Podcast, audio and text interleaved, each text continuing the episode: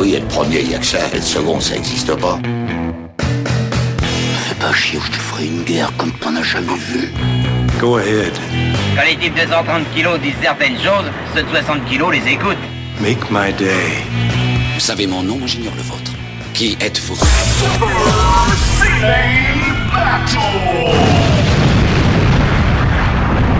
Le second, c'est un con. Super Ciné Battle, c'est le podcast où nous établissons le classement ultime du cinéma. Nous prenons vos listes que vous nous adressez pour les classer du meilleur au pire afin d'obtenir LA liste ultime. Mon chasseur alpin préféré, mon compagnon d'armes, c'est l'incommensurable Stéphane Boulet, alias Plugin Baby. Hello papa, comment ça va? Bonjour Daniel, bonjour à tous. Eh ben écoute, euh, ça va très bien, ça va très bien. Ce dernier Super Ciné Battle euh, de l'année, en fait, si je ne m'abuse. Alors écoute, officiellement oui, mais ah. officieusement, il y, Oui. y aura, y aura une surprise. Il y aura un petit. J'ai entendu des rumeurs comme quoi il y aura un petit hors série, éventuellement. D'un film dont on refuse toujours de parler.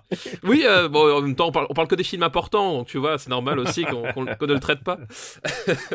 Mais non, ça va bien, ça va bien. Et euh, me dis pas que t'es en vacances. Euh, au moment d'enregistre, non, mais au moment où on sera diffusé, oui. Putain, mais à chaque fois, soit t'en enregistres, putain, mais comment tu fais? C'est pas possible. Ah, mais c'est ça, c'est ça la beauté de l'éducation nationale. Ouais, j'ai l'impression. Si on faisait un petit topo sur nos listes, puis où on était resté la semaine dernière, puisqu'il y a eu un grand chamboulement dans bah, la tête, la tête du classement. Ah oui, le, top 10 a été, euh, a été ouais, bouleversé, c'est moins bouleversifié. moins qu'on puisse dire, exactement. Premier, c'est toujours Monty Python Sacré. Deuxième, c'est toujours Dirty Harry. Mais alors, troisième, c'est Baby Cart. Ouais, Baby Car, tout à fait. Lone Wolf and Cub. Après, on a l'homme des hautes plaines, Clint, toujours en bonne position. Lady Snowblood, donc vraiment de la, la bonne cam des années 70 euh, du, venue du Japon. Voilà, et juste en dessous, Fureur du dragon avec un, une- un petit inconnu nommé Bruce Lee. Euh, suivi de Rabbi Jacob, euh, un film autrement important pour les arts martiaux, et en dessous, mais, mais au moins pour le jour du Shabbat, il est très important. il est très très important, c'est ça. Et en dessous, on retrouve la femme scorpion, euh, le Japon toujours en force. Et Drunken Master, l'Asie, l'Asie truste vraiment ce, Oui. ce haut du classement. Oui, oui, c'est c'est euh, Avec un film français perdu. Et après, on a les trois jours du Condor. Et il faut quand même le mentionner, onzième, le premier... Euh, Kurosawa euh, de- Le premier Kurosawa de la liste, c'est euh, Dersu Uzala. tout à fait. Et puis, et puis juste derrière, il y a mon nom et personne. Je n'ai rien entendu. Mon nom est personne. On va pas se refaire tous les derniers, mais vous savez que Star Wars Holiday Special est toujours bien mal classé. Un nouvel amour de Coccinelle encore plus mal. Bataille des planètes des singes très très mal. Driller Killer, ton, ton film favori, et, et avant-dernier, et 45e, c'est Lady Oscar. Le cinéma français hein, représente, hein, une fois de plus, Toujours dans les bons coups. toujours dans les bons coups. Exactement. Bon alors pour nous faire parvenir une liste, c'est très simple, c'est trois films par liste, Euh, un titre parce que parce que c'est bien les titres, ça nous fait bien rigoler, et euh, vous l'envoyez à supercinébattle@gmail.com. On a un gros stock de listes, mais parfois je suis surpris parfois je pense à un film, je me dis ah ça serait intéressant de le faire. Et, et, et on l'a pas, et je pense surtout à notre... on a un film gris-gris, toi et moi, Exactement, ouais. qu'on s'est découvert, et qui bizarrement n'est pas, n'est pas encore sorti. Et je pense qu'il faut mettre un indice. Euh, c'est un film gris euh, qui, dont un des personnages majeurs, un des acteurs majeurs, un des, des gens qui qui l'a fait, euh, est déjà représenté dans le, dans le top tier du, du classement. Exactement, oui. Voilà, c'est le seul indice qu'on va donner pour l'instant Ouais, je pense que ce serait bien. C'est- C'est c'est quelqu'un voilà, qui, qui est déjà bien haut dans notre top 70. Et très important. Oui, très, très important. Très, très, très important. Et si ça peut aider pour euh, différencier de Miyazaki et des autres, euh, c'est aussi quelqu'un qui est sur plusieurs décennies. oui, aussi. Et voilà, bon, s'il y a des doublons, on les zappe. Comme vous le savez, on couvre donc en ce moment les années 70 à 79. Donc, euh, bah écoute, on va pas, sans plus attendre, on va passer aux listes. Qu'est-ce que t'en Et- dis? Bah oui, je pense qu'on est là pour ça. Attaquons. Alors, la première liste qu'on a aujourd'hui, elle nous est envoyée par Max, que tu connais, puisque c'est le réalisateur des Cultissime Tu Total. Ah, Max Donzel, mais merci. Merci pour tout, Max. Merci pour ta liste. Merci, merci pour tout, c'est vraiment ça. C'est, Oui, c'est vraiment merci pour tout. Merci pour tout. Euh, écoute, il nous envoie une liste qui s'appelle euh, Bande originale de la ma slash fanfic sur Plugin Baby et Cameo Robotics. Est-ce que tu sais ce que c'est qu'une slash fanfic? Euh, oui, j'ai bien peur de savoir ce que c'est. C'est Voilà. un peu les, les, les, les équivalents des, des Aoi. euh, Des yaoi. euh, voilà. voilà. C'est une fanfic où il s'imagine des trucs entre les deux protagonistes. Voilà. Voilà. Écoute, le premier film de, de, de cette liste nous a été extraordinairement euh, Demandé. demandé hein, dans les listes. C'est évidemment The Rocky Horror Picture Show. Ah bah oui, forcément, oui, oui forcément, donc ça va bien dans la thématique. Tu vois, on commence, on commence boum. Ah oui, c'est, il faut le dire, c'est qu'en général par par épisode, on essaie d'avoir une mini thématique. La, la dernière fois, c'était Asie et violence. On a une fois où c'était LOL. Je pense que celle-ci sera axée sous le son du, sous le signe du love. On va être explicite en termes de langage. Je pense que Une fois de plus. n'écoutez pas ça avec vos enfants. Voilà. Donc, Ro- Rocky Horror Picture Show. Le Rocky Horror Picture Show, eh ben c'est euh, alors c'est un film qui est très, intéressant euh, pour ce qu'il propose, mais aussi pour la place qu'il occupe euh, dans l'histoire du cinéma, parce que globalement le, le Rocky Horror Pi- Picture Show c'est un c'est un hommage parodique slash comédie musicale du film de série B, du film d'horreur. Donc l'histoire ça démarre en fait, c'est un c'est un couple bien sous, sous, sous tout rapport qui qui lors de, de leur, de leur voyage se retrouve en panne et euh, se retrouve hébergé dans un euh, château un peu, un peu étrange et ce château est peuplé de gens qui sont plus étranges que le château euh, eux-mêmes et euh, bah, tout va partir sur, un, sur, sur des délires euh, euh, sur la sexualité sur le, sur le cuir beaucoup de cuir, beaucoup de fouet des choses comme ça et, Et c'est drôle. et c'est super drôle il y a, bah, il il y a faut pas croire que c'est un, film dramatique. non, non, c'est justement, c'est hilarant. c'est c'est c'est sup- c'est super drôle c'est en, plus pour l'époque enfin c'est c'est super osé parce que voilà enfin le, personnage euh, euh, référentiel quand même du euh, comment s'appelle du du film c'est ah bah c'est un c'est c'est un transsexuel ou en tout cas enfin il est pas transsexuel mais en tout cas c'est un tran- enfin, c'est un transformiste avec voilà l'effet salaire des barésies des trucs comme ça enfin voilà il y, a- toute une iconographie qui d'ailleurs a perduré pendant toutes les années suivantes. Et qui a joué sur le, le rôle un peu de rassembleur du film, puisque le film est devenu, en fait, avec le temps, un tel, un tel phénomène que les gens se réunissaient pour le voir. Et c'est sous Rocky Horror Picture Show est né le phénomène dit de culte, c'est-à-dire pas voilà forcément exactement adulé euh, par des millions de gens, mais adulé par une frange de, de gens, fanatique par une minorité d'activistes. Et c'est ça d'où vient le Oui, voilà, du mot culte, et qui a été vraiment utilisé à tort et à travers. Et c'est des gens qui se réunissaient dans des groupuscules qui étaient bien entre eux, qui étaient pas euh, confrontés au regard au regard des autres et qui pouvaient être eux-mêmes. Et c'est aussi ça le message que véhicule le film. Voilà, exactement, c'est ça, c'est ce que je veux dire. Enfin, voilà, là c'est important, c'est, c'est, ça fait partie de toutes ces vagues, ce qu'on a appelé des, des, les midnight movies, c'est-à-dire euh, ces, ces films un peu bizarres, un peu déviants, où on savait pas trop quoi faire, euh, qui étaient programmés euh, tard le soir dans, dans les cinémas américains. Alors au début, ça, ça a commencé sur la, sur la côte est, puis après ça s'est répandu, et qui, au fur et à mesure, bah, les, le, un certain public en recherche de, de, de voilà, justement de, films un peu, un peu différents, un peu, un peu étranges, etc., ont commencé à s'approprier et voilà est né donc le phénomène de culte et le Rocky Horror Picture Show. euh, c'est, je, je- je vous conseille euh, d'aller voir une séance du Rocky Horror Picture Show. Euh, je sais plus dans quel cinéma c'est à Paris, c'est, mais c'est, Alors, c'est, c'est le studio Galande. c'est le studio Galande, voilà. D'aller, d'aller voir. J'ai reçu une liste justement genre de quel- d'un auditeur qui aussi anime, qui fait les samedis soirs du studio Galande. Et euh, il propose d'ailleurs, si vous voulez aller boire un verre après la séance, il, il propose euh, discuter avec le Brad de la séance. Voilà. Si... Voilà, exactement. Donc c'est parce que c'est, enfin c'est, euh, tout le monde est déguisé, ça, ça, ça chante, ça, ça refait les dialogues, ça se marre.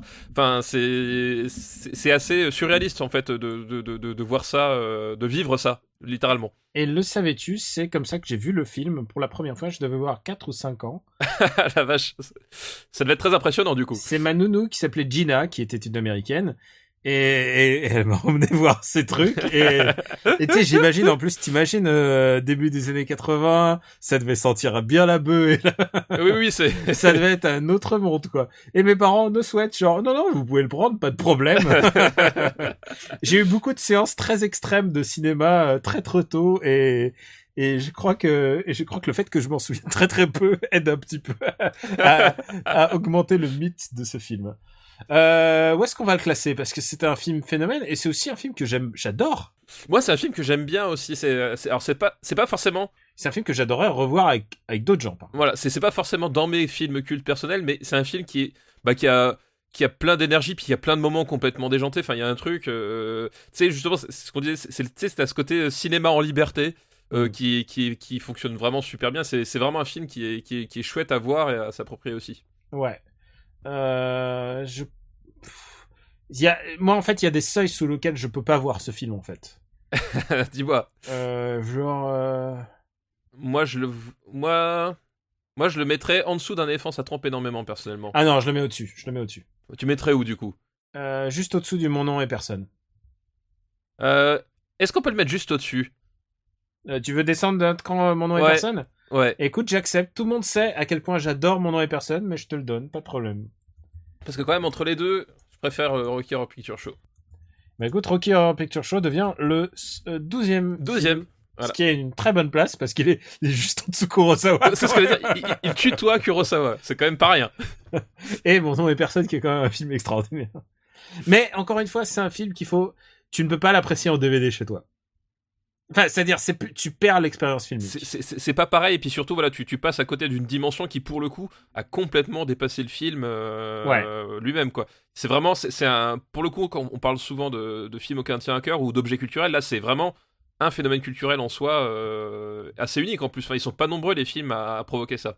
Bah ouais, et euh, ouais, vraiment, allez-y. C'est Studio Galande à Paris. allez-y, ça passe, ça passe le samedi soir. Ouais, et... Tous les samedis soirs. ouais. Et il y a, et il y a des troupes qui font l'anime et tout. Et donc, vous aurez un auditeur de, euh, vous aurez le Brad de la séance. euh, Voilà, à de- côté, voilà. Et, et c'est Kiki est un auditeur. Et... Liste. Je suis désolé de pas avoir pris sa liste, mais bon, en même temps, on va être, on va être chargé, on va être chargé niveau liste love. Euh, deuxième film de la liste de Max, c'est Pink Flamingos. Ah oui, Pink Flamingos de John Waters. Euh, bah là aussi, euh, Flamingos et John Waters, de façon, du- d'une manière générale. hein. Pour ceux qui connaissent pas, c'est un réalisateur qui a passé euh, toute sa carrière euh, à filmer des gens bizarres, les, marginaux, les, choses comme ça, et le, le film avec avec une, une folie. Enfin, littéralement, le cinéma de Waters, c'est un cinéma qui est complètement fêlé, qui part dans tous les sens. Pink Flamingos, c'est peut-être l'un de ses films les plus emblématiques.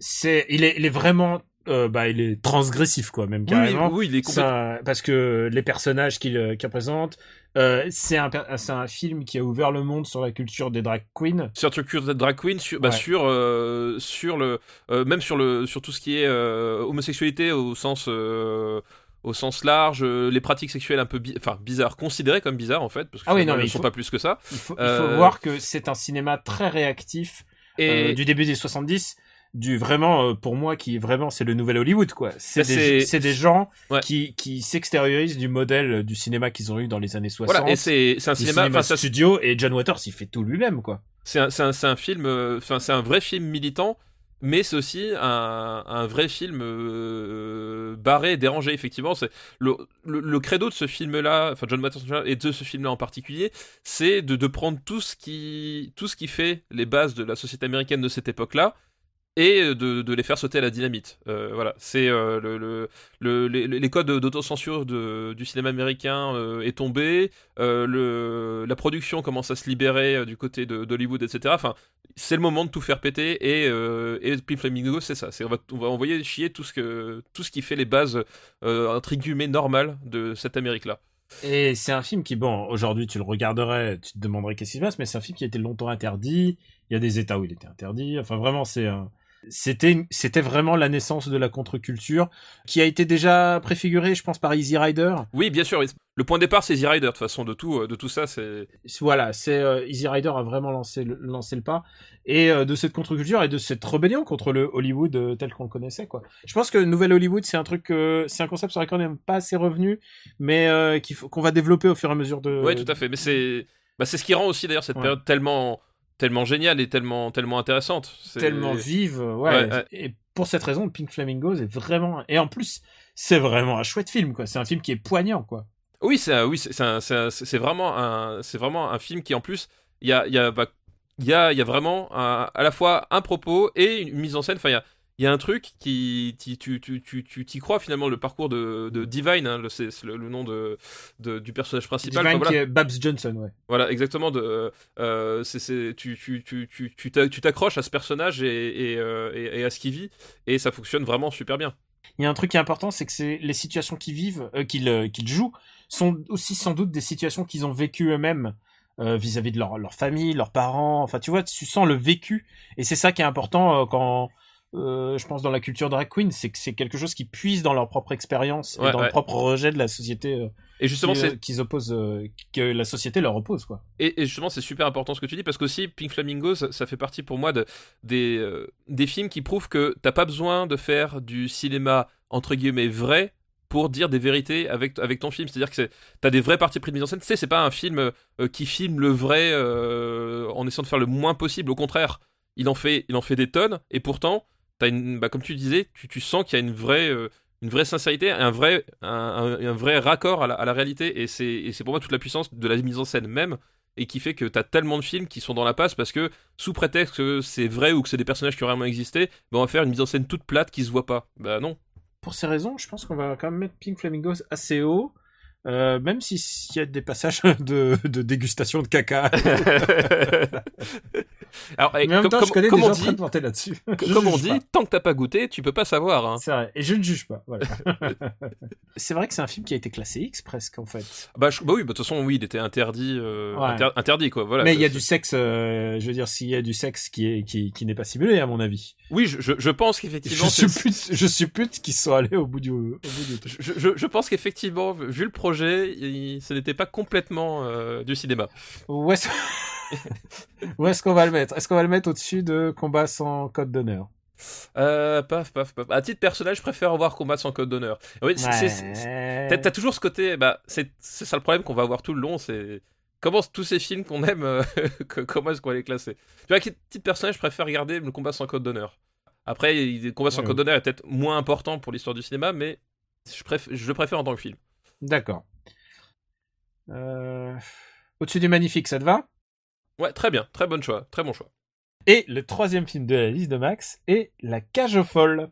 Ah bah oui, bah la cage aux folles. Je euh, comprends qu'ils puissent nous imaginer ensemble dans La Cage aux folles. Exactement. bah, la, la cage aux folles, euh, bah, là aussi, bah, film culte euh, de, euh, Molinaro. bah, de, de Molinaro. C'est d'après une pièce de Poiret. Oui, tout à fait. D'ailleurs, euh, euh, avec euh, no- notre ami de- devant l'éternel, Michel Serrault, qui dans le rôle de, Zaza Napoli, qui va, devenir en fait l'une des plus grandes, la plus grande icône gay, en tout cas au point de vue du grand public, aux yeux du grand public, c'est voilà, c'est ce personnage-là de Zaza Napoli, justement la folle du titre, euh, puisqu'il est, en- il est en couple avec euh, avec euh, le personnage joué par euh, Hugo Ton- Hugo Tognazzi, Tognazzi, qui est euh, Renato. voilà, qui est Renato, voilà, qui Renato qui est un homosexuel bah, beaucoup plus sobre, alors que euh, Michel Serrault, bah voilà, il est plus qu'exubérant, euh, avec des, des, des fringues, euh, voilà, des fringues de toutes les couleurs, avec Ah bah, des, des hein. mimiques, euh, voilà, c'est c'est c'est du baroque, il est vraiment baroque dans, dans son attitude, dans, ce- dans sa façon de vivre. Hmm. Euh, et le pitch, c'est que du coup, la Renato a une fille, c'est ça qui de son de sa vie d'avant Hmm. et euh, bah, qui euh, va devoir se, enfin, enfin, qui va devoir, qui va vouloir plutôt euh, se marier. Et bah évidemment, il va falloir cacher euh, le fait que euh, Renato euh, vit avec un homme. Et évidemment, ça va être tout le voilà, tout les quiproquos entre entre ce, bah, cet ce, ce- ce- ce couple qui, euh, qui, qui vit leur, leur, leur vie et le, le regard extérieur euh, auquel on essaie de les cacher quoi. Bah écoute, moi j'ai- un petit problème avec ce film, euh, dans le sens où euh, c'est un film du coup qui a été euh, associé pendant des années à l'homosexualité. Oui, voilà, c'est bah, devenu le cliché, enfin le, le cliché. Voilà, Zaza, la folle, ouais. de la faux folle, et, et pendant des années, euh, on a eu que ça à la télé euh, comme représentation Oui, parce des que- homos. Oui, oui, effectivement, bah, c'est un peu le souci parce qu'en plus, euh, bah, comme on l'a dit, comme le pitch veut que euh, finalement Serrault d- dissimule euh, qui il est derrière le personnage d'une femme, euh, bah forcément, du coup, ce côté euh, homosexuel égale tapette euh, va, va se renforcer. euh, dans l'inconscient collectif, surtout que le film a été un véritable carton. Enfin, voilà, c'est euh, euh, la, cage aux folles, c'était un gros succès populaire euh, aussi, quoi. Donc forcément, évidemment, ouais, ça comme tu dis, ça va être pendant très longtemps euh, le Zazanapolis, ça va être l'image des homosexuels d'une manière générale, quoi. Puis ensuite, ils ont fait la cage aux folles 2 et la cage aux folles 3 et, je, je- et nous l'envoyez pas parce que je crois que bah toi tu les as peut-être vus moi Alors, je- moi, je les ai vus, mais je n'en ai aucun souvenir. Autant le premier, je m'en souviens bien, ah ouais le premier Euh, oui, très très bien ouais. et autant les autres, je les ai vus, mais pff, rien. Sur une musique de Ennio Morricone quand même Eh oui, Ennio. c'est un film que aujourd'hui j'aimerais de manière contradictoire je l'apprécierais peut-être pour l'expérience des acteurs Mais il y a un truc qui me dérange de le revoir aujourd'hui, et c'est terrifiant de te dire ça, parce que ça veut dire aussi un- une vérité, c'est que on ne juge pas de la même manière un film euh, aujourd'hui que si on l'avait vu il y a 10 ans ou 20 ans, quoi. Oui, puis même on le juge pas avec les mêmes yeux non plus. Enfin moi quand j'ai vu Mhm. la cage aux folles, euh, voilà, j'avais pas l'âge d'avoir le, le moindre recul ou quoi que ce soit. Puis je l'ai pris euh, pour une comédie euh, toute simple en fait. Et, euh, et c'est curieux parce que je, je pense qu'en fait c'est dans cet esprit qu'a voulu le faire peut-être Mou- Moulinaro, mais que là aussi comme c'était ben c'était des personnages que tu voyais pas au cinéma et comme c'est un énorme succès populaire, Mhm. ben ce- ça, ça ça a dû échapper à son contrôle aussi euh, à ce niveau-là quoi. Et puis, sans parler de l'idéologie après de, euh, bah, il faut rester caché, quoi. Hum, J'ai compris avec le temps que euh, non, c'était pas une, c'est pas une bonne chose, quoi, de vivre caché. Oui, bah après, voilà. ap- ap- après la, la, la, fin- la- la fin du film, c'est aussi. euh, ils, ils- ils finissent par. euh, par, euh, par spoiler alert d'un film, Voilà. d'un film de, de d'il y a 40 ans. d'il y a 40 ans. Et c'est aussi. ils finissent par révéler au, au monde qui ils sont et que, Ouais. voilà, que, que Zaza c'est un homme et qu'il s'aime et que. Bah tant pis, c'est comme ça et qu'il va falloir faire avec. Mais bon, c'est vrai que. cette image a collé au basque pendant trop Bah longtemps ouais. sans doute. Mais et oui, et après, ça a donné des trucs comme euh, Gérard euh, qui fait les serviettes dans les villes d'à côté, quoi. Dans les filles d'à côté, oui, Et exactement. parce que c'est vraiment l'héritier, euh, l'héritier de ça, quoi. Oui, oui, exactement, ouais. Où est-ce qu'on va mettre ce film qui a d'ailleurs été remaké aux États-Unis, hein, tu le sais? Oui, c'est vrai, c'est vrai. Bird's Cage, Ouais, tout à fait. Je l'ai vu en plus. Le- avec Robin Williams. Ouais, ouais, je l'ai vu. Ah bah, bah, écoute. Ouais, Robin Williams qui à, à l'époque on lui filait plus que des rôles de de, De- ouais, déguisés en femme c'était c'était genre c'était ton créneau Ouais, mais, mais il le faisait bien, hein, ça, y a pas à chier. hein. Euh, où est-ce qu'on va mettre ce film? Bah moi je t'avoue que je je regarde euh, Est-ce que ça va être le début de notre euh, battle? En fait, on a un problème, on vous l'a déjà dit dans cette liste, c'est que le on n'a pas de on n'a pas de, gros milieu quoi. Avant, on a toujours un milieu de, de classement. Là, notre milieu de classement euh, bah c'est c'est ouais c'est aux alentours de Moonraker quand même quoi c'est euh, et encore Moonraker, je le voudrais encore avec plaisir, tu le sais. pas forcément Mais par exemple, les tu préfères les valseuses ou la cage aux folles? Je préfère à titre personnel euh, la cage aux folles tu vois bah tu vois par exemple je mettrais sous grise Ok, d'accord. Banco. J'aime bien quand ça se passe facilement. oui t'as vu ça? Eh bien, écoute, on va remercier Max pour sa liste. bah oui très bonne liste merci Max Et là, là, attention, ça va être liste combo parce que c'est plusieurs films qui nous ont été très demandés et on a décidé d'y aller à fond. et pour faire plaisir c'est ça Et alors, alors, je vous dis un peu les, les, les titres des listes, c'est Zone Carré Blanc, qui nous est envoyé par Benoît Tonnelier. Alors pour les plus jeunes, le, le carré blanc à l'époque c'était le, le- le petit symbole qui apparaissait en bas de l'écran pour dire aux enfants euh, ne regardez pas ce film, voilà, mais que tu te couchais pas, tu regardais quand même le film. C'était c'était un peu le principe du carré blanc. Il y a la liste de Baptiste Degas qui est du cul, du cul, du cul. Merci Baptiste pour le titre de liste. Et la liste de Kayang qui est la liste qui a démocratisé l'excuse. Mais voyons, si j'enregistre M6 chaque, chaque dimanche soir, c'est évidemment pour Culture Pub. Et je rajoute au mix euh, hashtag ATME, arrête tu m'excites. Voilà. et on va commencer cette liste par un film extraordinairement culte et un des plus gros succès euh, d'audience du, du cinéma français. Incroyable, c'est Emmanuel. oh purée oui. euh, alors Emmanuel, euh, que beaucoup de gens euh, à l'époque connaissaient aussi par la, la BO ciné Pierre Bachelet. Hein, C'est pas- vrai que c'est vrai que c'est Pierre Bachelet. Mais oui, il n'a pas fait que la BO des bronzés font du ski. Euh, Et euh, oui, c'est c'est, euh, Emmanuel, c'est bah, c'est le film érotique euh, emblématique des années 70. Enfin, c'était un, un phénomène euh, culturel. Extraordinaire. C'est Extra- d'adap- oui. adaptation d'un roman et Et voilà, et tout le monde ne parlait que de ça. Enfin, il y a eu, euh, il y a eu des, des, des, des cinémas qui ont refusé de le parler, de, de le, de le diffuser. Il y a eu des manifestations. Voilà, c'était le sujet. euh, il y a eu des classifications, genre Voilà. est-ce qu'on le classe au moins de 18 et tout ça. Alors, et honnêtement, si vous avez déjà vu un film un film porno dans votre vie, c'est très loin de ça. C'est quand même Non, non, c'est- c'est de l'érotique. C'est un film érotique, c'est vraiment euh, oui, Voilà. le, le film érotique dans le sens où euh, il n'y a pas de gros plans sur euh, des parties génitales en train de, de, de, de, se chatouiller, voilà.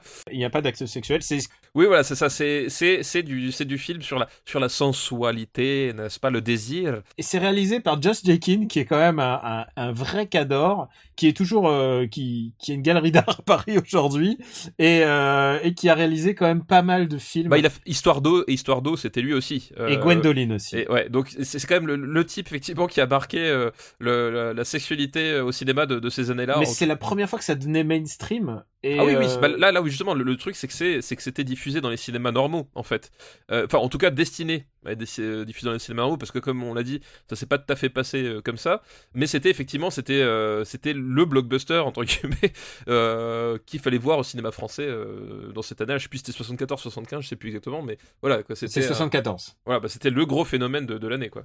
Et le classement X est intervenu euh, plus tard en fait. C'est un des films qui a poussé euh, la classification X. Oui, euh, à, à réf- réfléchir sur Celui-là était interdit au moins de 16 ans, voilà.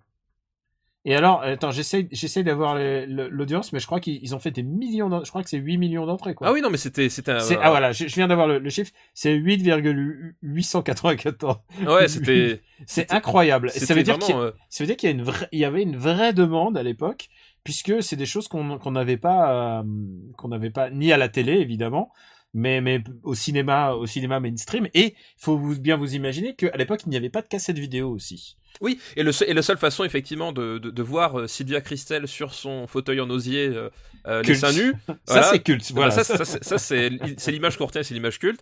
Euh, bah, c'était de, de se déplacer au cinéma. Effectivement, il n'y avait pas aujourd'hui, bah, même euh, toutes les toutes les ressources que tu avais pour pour relâcher la soupape. Bah, tu, tu, tu- donc tu devais aller en salle et donc tu avais ce côté finalement de, de jugement social aussi. Enfin, tu sais, c'est genre tu tu veux tu veux au cinéma, ouais, mais je t'ai vu dans un film pour Emmanuel. Enfin, tu sais, c'était vraiment à l'époque ce rapport-là, c'était un acte presque, euh, voilà, de- c'était un choix de vie que tu devais faire, quoi.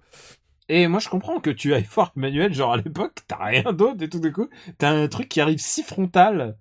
Et, euh, et alors il y a un truc qu'il faut dire avec Emmanuel évidemment on a perdu on a perdu ça de fil surtout avec la pornographie qui bah où il y a très peu de recherche picturale c'est que c'est un film qui est réalisé par un par un mec qui est photographe donc euh, qui est Josh Akin et qui a vraiment un, un vrai œil quoi et il- c'est vraiment très très bien filmé alors ça se passe à Bangkok euh, la plupart du temps euh, c'est un film qui est qui est vraiment genre très très beau il est il est un peu bête quoi un peu bébête aujourd'hui Oui, un, un peu, oui, c'est il est il- c'est assez limité quand même aussi. Dis- disons qu'il est, il, il- a la pertinence d'une d'une BD de Manara, tu vois. Il, il met, il met en, en exergue des fantasmes et il en fait des scènes. D'ailleurs, il y a une scène de, d'où, d'ailleurs, il y a une scène de viol aussi dans dans le film, si je me souviens bien. Euh, oui, c'est possible, je me rappelle plus aussi bien que ça, mais oui, parce que a- bah, moi, ça fait, ça fait quand même très longtemps et c'est pas un film dans lequel on revient parce que l'usage, l'usage a changé un peu, un peu nos habitudes. C'est que l'érotisme, on en trouve, on en trouve partout, quoi. Mais à l'époque, Oui, ça bah, avait, ça avait une autre importance, quoi. ouais, puis surtout, enfin, comme dit, c'est un, euh, c'est un film qui, qui, qui, qui avait marché parce que justement, pa- parce qu'il proposait quelque chose à cette époque-là.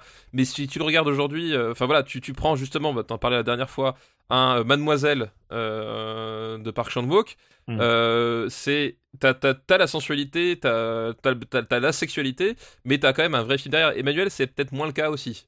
Bah, comme t'as plus le choc entre guillemets, comme t'as plus le, cette, cette libération euh, de, de la sexualité au cinéma, c'est un film finalement à revoir. Il y a plus tant de substance que ça, quoi. Il a perdu un peu de sa force parce qu'il y a eu ensuite Emmanuel 2, Emmanuel 3, et c'est devenu Je un plus, véritable, ou six au total. Enfin, c'est devenu un véritable, un vé- un véritable cliché quoi.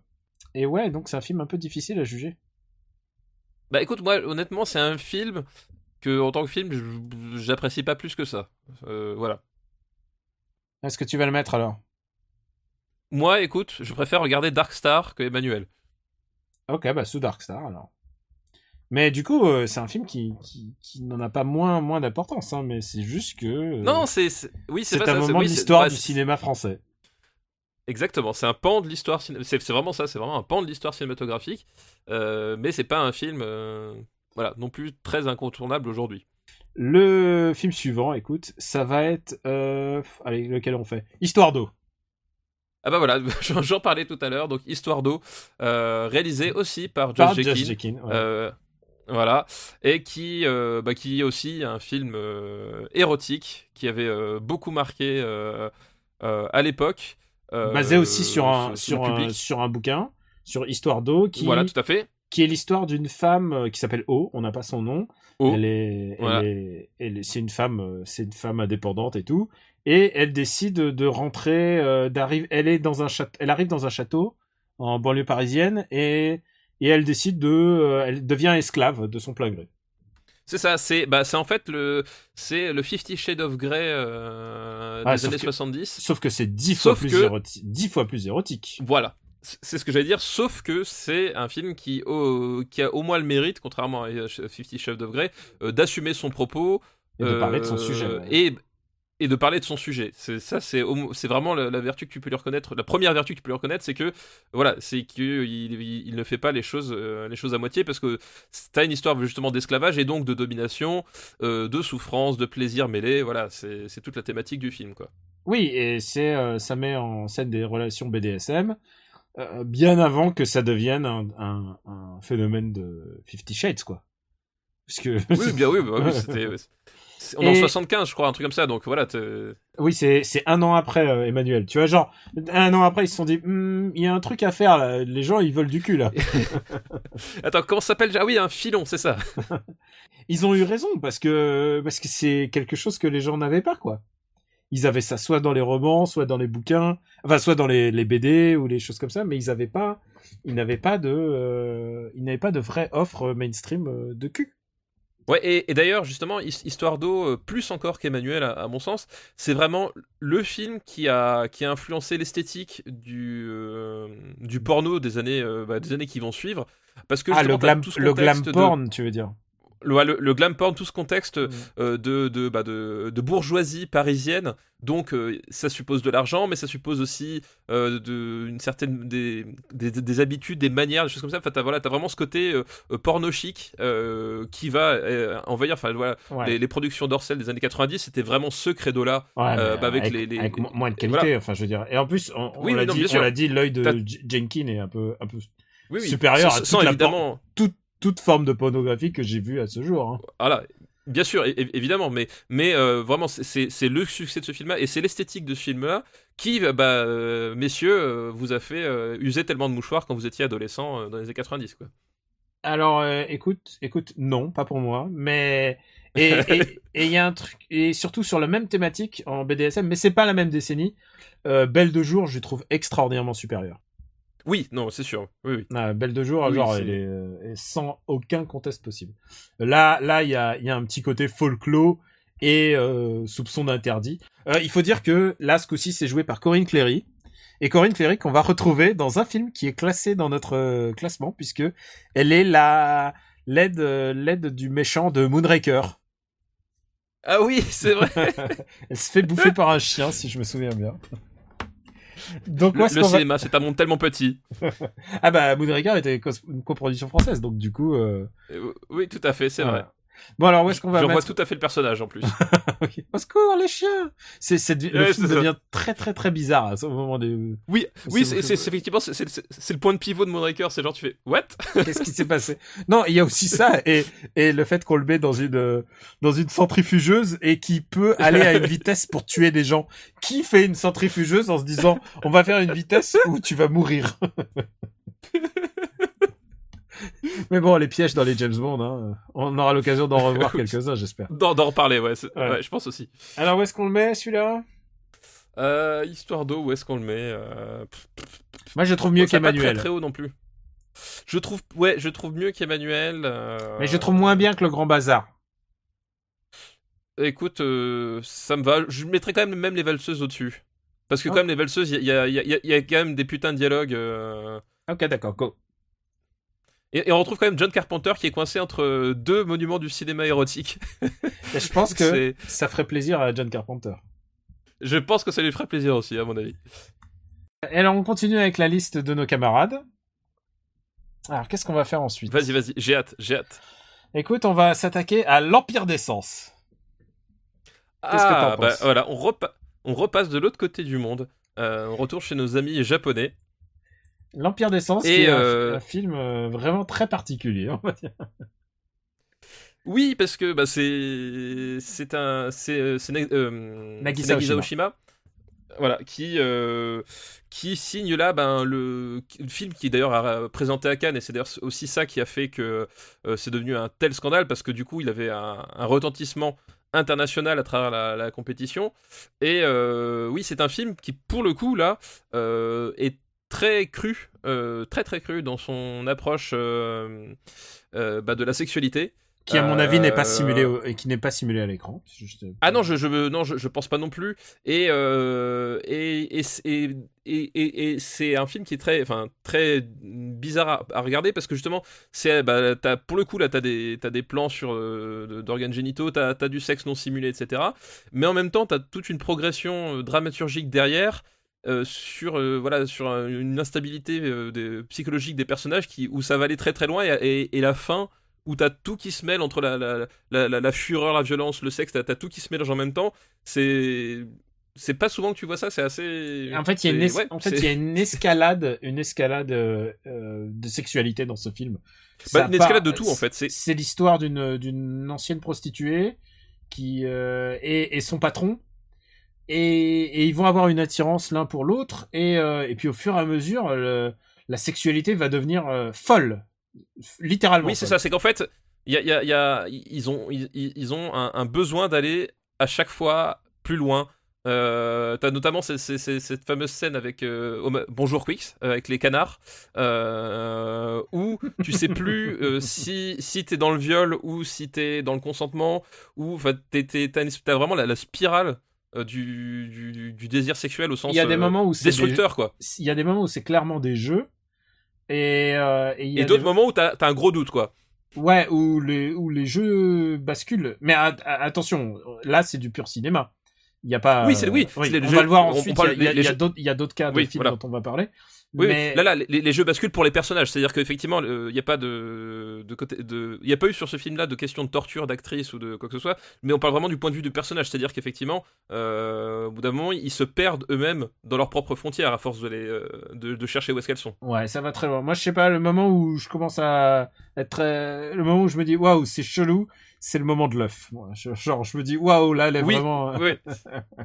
Alors, les, les- les gens qui n'ont pas vu le film et qui écoutent le podcast, ils vont se dire qu'il me parle de canard, il me parle d'œuf. Qu'est-ce que c'est que ce film? Bah écoutez, écoutez. Et- Non, mais alors pour votre culture, euh, vraiment, si vous avez pas vu. euh, Et c'est- Non mais en plus, ça vous paraît bizarre quand on vous le dit comme ça, mais ça vous paraîtra tout aussi bizarre en regardant le film. hein. Ouais. C'est vraiment un film très particulier. Moi, c'est un film que, que je trouve euh, super, enfin super intéressant. Genre, Ah, il est c'est tu- Passionnant, ouais. Il, y a plein de trucs euh, qui, qui dans, la- voilà, dans, dans la façon de, de, de, de- raconter cette histoire, dans la façon de mettre en place euh, les, les personnages, etc. Enfin, il y a un côté euh, vraiment hypnotique et, et genre, tu, tu, tu... c'est un film où t'arrives pas à décoller parce que tu t'es tellement pris dedans. toi, pour le coup, le spectateur, c'est un film vraiment, j'ai l'impression que t'es un peu otage de, de ce qui se passe, quoi. Et tu te dis euh, jusqu'où, jusqu'où ils vont m'emmener, quoi. C'est à tel point que je pense que le titre original était plus explicite parce que l'Empire d'essence, on est en train de te vendre euh, la sauce Suzy la sauce, ouais. la sauce One avec euh, avec avec ton M et tes enfin et tes sushis euh, menu F menu shogun quoi. Alors que le Oui, le ça, titre- ouais. le, le titre japonais original c'est Ai no Corrida, la corrida de l'amour et je trouve que ça parle beaucoup plus de ce qui est en train de se passer. C'est que c'est une corrida Ah oui, et littéralement il y a une mise, ça, ouais. il y a une mise à mort de la bête. Et Voilà, n'est pas, la bête, n'est pas la bête qui est forcément que vous pensez. Si vous l'avez pas vu. Oui, n'est pas la bête. Que... Ouais, ouais, ouais, exactement. C'est bah justement aussi, c'est ça, c'est le le, le, le, le rôle parce que t'as as ce côté euh, film en costume euh, avec euh, ce, ce qu'on imagine du coup de, de hiérarchie et de, et de code. Et on voit que finalement les les codes sont pas si bien établis que ça, ou en tout cas qu'ils vont vaciller au fur et à mesure de, du récit, quoi. Bah ouais. Du coup, là, je suis en train de réfléchir à où est-ce qu'on va mettre euh, Ai no Corrida dans, dans le classement. Je pense que je le préfère aux deux films sus, sus-mentionnés. Enfin, Ah oui, bien sûr. Non, Emmanuel mais- non, en plus, Ah, ah, pour, moi, il y a, il y a- il y a- enfin pour moi, c'est un vrai, y a, c'est un film. Enfin, un vrai film. Voilà. et- Non, les autres aussi sont des vrais films. C'est juste que Oui, mais là, ça va au-delà Mais- de son gimmick de l'époque. C'est un film que tu Voilà, peux ça, regarder aujourd'hui et qui, aujourd'hui, tu le passerais à Cannes. Il y aurait encore des gens pour te dire, oh là Oui. là, putain, c'est Voilà, c'est ça. D'ailleurs, euh, je crois qu'il a eu Oui, la, euh, il a, il a été, euh, il a reçu quelque chose à Cannes. Il a été pris de mise en scène ou quelque Ah, il chose est, comme ça. il est, il est possible qu'il a eu, qu'il ait eu un prix à Cannes. Je me souviens plus. Ouais, euh, je crois. hein. Exactement je, du, pas- palmarès. Ouais, mais je crois qu'il a eu quelque chose. Mais en tout cas, il était, il était présent au festival et c'était, euh, bah, c'était, c'était le scandale, euh, Mm. comme on aime bien faire à Cannes. Et effectivement, enfin, les, les deux autres dont on a parlé, enfin, ils valent surtout Ah, je pour viens bah, leur je viens côté défricheur. Je viens de vérifier, c'est l'Empire des Passions qui a eu, qui est le prix de mise Ah, en c'est le suivant et Le tu, suivant. sens, tu sens que c'était pour dire bon bah écoute, on a acté, on a Oups, on a- acté. Euh, oui, c'est ça, ça fait un peu oups, merde. Bon, bah écoute, euh, ce sera pour la prochaine fois. Euh, Aujourd'hui, la palme du meilleur vieux est décernée à... Alors, où est-ce qu'on va. Où est-ce qu'on va mettre l'Empire des Sens? Le un nom de bouquin de Roland, euh, de Roland Barthes d'ailleurs. C'est pour ça, ça vient de là. D'accord, ah oui, ok. Euh, L'Empire d'essence, euh, l'Empire d'essence. Je trouve ça mieux que les bronzés. Excuse-moi. Moi aussi, je trouve ça mieux que les bronzés, je trouve ça mieux que Conversation secrète. Je trouve ça mieux que les Euh, Chinois à Paris. Euh, mieux que les Chinois à Paris. Ouais, mais je préfère Délivrance. Je trouve que Délivrance est, je préfère Délivrance euh, l'Empire d'essence. Putain, je vois l'homme qui voulait être roi et tu sais quoi, je l'ai vu, je l'ai revu il y a pas longtemps. Là, je l'ai revu juste après le- l'enregistrement de l'émission et putain, qu'est-ce que quel bon film, putain, qui voulait être roi. C'est Ah, extraordinaire. tu vois Je, je te l'accorde. Ah, tu vois, tu vois. Ah, tu vois, là, je te, je te l'avais dit. hein. Donc tu Euh, mettrais euh, l'Empire des Sens sous euh, sous Pink Flamingos quand même. Ouais, ouais, parce que j'ai-. Bizarrement, il y a, y une espèce de d'affection pour Pink Flamingos, quoi. Ah non, bien sûr. J'aime bien le côté punk de, de, de, de Bah, Waters. euh, Qu'est-ce que tu proposes? Ou alors on peut. Moi, je proposais de le mettre juste sous Délivrance, mais après, bon, si tu le mettre juste au-dessus, juste au-dessus on- des Chinois à Paris, ça ne dérange pas non plus. je vais mettre au-dessus des Chinois à Paris. Voilà, ça te va? Ok, écoute, je te le laisse. Bon, c'est pas c'est pas Oui. énorme. C'est pas une énorme différence, c'est comme dit là, voilà, on n'est pas dans. Écoute, on va continuer sur notre euh, liste commune avec euh, toujours un peu un peu sexe. On va, je crois que ça va être le dernier film de cette liste. Et je, je pense à nos amis joggers qui doivent avoir du mal à courir actuellement. Euh, Et, jogge- et joggeuse. et joggeuses. Et joggeuse. Euh, les derniers... et il fallait quand même faire tous ces films. hein. Il fallait les faire un petit peu. Le dernier Bah, film si t'en parles pas dans cette décennie, je sais pas parles. hein. Ouais. Le dernier film de cette liste, c'est Le Dernier Tango à Paris, Ah, alors, euh, dernier tango à Paris, donc film de Bernardo Bertolucci. qui a refait parler de lui il y a pas si longtemps. Il y a- oui, il y a pas si longtemps, et euh, bah, justement, on va en parler. C'est un film, euh, c'est un film qui a, qui est très connu, qui a un, certain aura auprès des cinéphiles, etc. Et c'est un film que personnellement je ne supporte pas. Ah putain, Brofist, je déteste ce film. Et pour plusieurs raisons qu'on va expliquer. Enfin, l'idée, le- l'idée Non, déjà, principale- déjà filmiquement, on va, on va juste s'en- tenir filmiquement et après on va. Ah oui, non, bien sûr. chose. Mais filmiquement, voilà. Le, le point de départ du film, c'est Brando, qui est un, personnage qui, traîne en fait sa misère. Euh, dans Paris parce que sa femme est morte et que euh, il sait pas quoi faire de sa vie et qui euh, va euh, vivre une relation amoureuse avec une, une jeune femme beaucoup plus jeune que lui et, et c'est une relation qui va être placée ben, sous, sous, un, sous, sous un signe pervers Et qui va être toxique. ouais, et qui va être plus que toxique. Et déjà, ça, c'est un point, c'est que le personnage de Marlon Brando ne fait que se plaindre et se lamenter tout le putain de film, alors que tu n'as strictement aucun point d'accroche, euh, enfin, t'as aucune empathie pour ce type, et au fur et à mesure, plus ça va et plus il est insupportable. C'est un truc, je, ne supporte pas ce putain de personnage. Et ce que je supporte euh, encore moins, c'est que, euh, à l'époque, Marlon Brando, c'était plus. le Marlon des, années, des années 60, le, voilà, la superstar beau etc. Plus personne voulait tourner avec lui. il, commençait à grossir, etc. Enfin, il était à l'abandon. Et genre, Bertolucci va, va faire ce film pour euh, bah, redonner un. re- re- redorer le blason finalement de, de- de Brando. Et le problème, c'est que ça se sent tout le putain de film. C'est-à-dire que il y a plein de trucs d'un point de vue filmique qui ne fonctionnent pas. Juste parce que on a accordé un caprice à Marlon Brando. Et, d'ailleurs, et d'ailleurs, voilà. je crois que lui-même voulait rien savoir du film, tu sais, parce qu'il était en plein méthode acting. Oui, exactement. Et exactement. genre, il refusait de connaître le lire le scénario et il était en pleine improvisation et il l'a le film il l'a il, il paraît qu'il a foutu plein d'étiquettes partout euh, avec son texte au fur et à mesure pour être au plus plus proche de l'action, plus proche du Voilà. Et, et, du, du rapport du rapport euh, charnel quoi et, ça se sent et ça, se, ça se sent c'est t'as ce côté euh, t'as ce côté Marlon Brando fait le kéké et euh, ne sert le film ne sert à- au final à rien. Enfin c'est Et il faut le dire, et ça on va venir un peu sur la partie un peu plus polémique, ce film est né quand même d'un fantasme de, de, de Bertolucci, enfin je veux dire d'un fantasme commun, il s'est complètement extériorisé dans Brando, Brando était, était littéralement devenu son, son organe, son alter ego hein, son alter ego, et bon, et bien sûr il y a cette fameuse, la scène du beurre, Voilà. et là écoute, je, je Alors, pense... déjà d'un point de vue purement filmique la scène du, du, du beurre parce que voilà en fait arrive à un moment donné c'est la scène dont tout le monde va vous parler sur ce film qui, qui euh, c'est enfin c'est la scène euh, Je suis content qu'on ait, par- ait parlé d'abord du film et de sa, Ouais. De, de, de comment il est réalisé avant, avant d'arriver là-dessus, parce Voilà. que voilà. Donc c'est la scène euh, emblématique, c'est la scène choc, c'est la scène euh, voilà, c'est le money shot. Euh, donc en fait, à bout d'un moment, le- le- le- la relation devient tellement toxique que Marlon Brando euh, décide bah, de, de, de forcer son, son amante à avoir une relation se- sexuelle avec lui sans qu'elle soit d'accord. Donc c'est un viol, on est d'accord, et c'est un viol qu'il il utilise comme lubrifiant du beurre. Donc déjà, en soi, l'idée est un peu étrange, mais admettons. Mais c'est surtout, il y a un truc d'un point de vue filmique, et, et, ça, c'est un, un- un truc qui m'avait frappé la première fois que j'ai vu, avant même de connaître la polémique qu'il y a dessous, c'est que elle, elle est complètement à poil, et Marlon Brando, il ne se, il n'enlève même pas son pantalon. C'est-à-dire que t'as un côté vieux téléfilm de érotique de M6 à, à 4 balles, parce que Marlon Brando refusait qu'il soit à poil devant la caméra parce qu'il n'était pas assez beau. Et ça se voit, c'est-à-dire que la scène est ridicule, c'est-à-dire que t'as ce type qui a, qui a encore son pantalon, je sais même pas si tu le vois dégrafer son truc, Mm. et qui te mime une scène de viol, et, et genre tu, tu, tu te dis, mais. euh, Alors, euh, il y a des gens qui aiment pas les scènes de viol, machin, ok, on mettons ça de côté, c'est juste. Visuellement, c'est ridicule. C'est ridicule alors que c'est censé être un point dramatique du film, etc. C'est ce qui, c'est la scène qui a valu l'interdiction moins de 18 ans en France de celui-là parce que justement il a été connu parce qu'il était, il était banni. Et d'un point de vue filmique, c'est nul, ça, c'est ridicule, ça ne marche pas. Et ça ne marche pas une fois de plus à cause d'un caprice grotesque de sa star. Et- Et ça résume vraiment tout le film à mon sens quoi. Alors toi, tu as résumé la- l'aspect filmique. Moi, je, je veux juste On dire va passer sur l'autre partie. sur l'aspect idéologique, c'est que euh, Maria Schneider, euh, elle n'était pas prévenue du tout ce qui allait Exactement. arriver, et pour avoir soi-disant la réaction la plus naturelle euh, possible de ce qui allait lui arriver, ils l'ont pas prévenue et ils ont fait ça en une prise. Il, euh, il la fout au sol et il lui fait ça.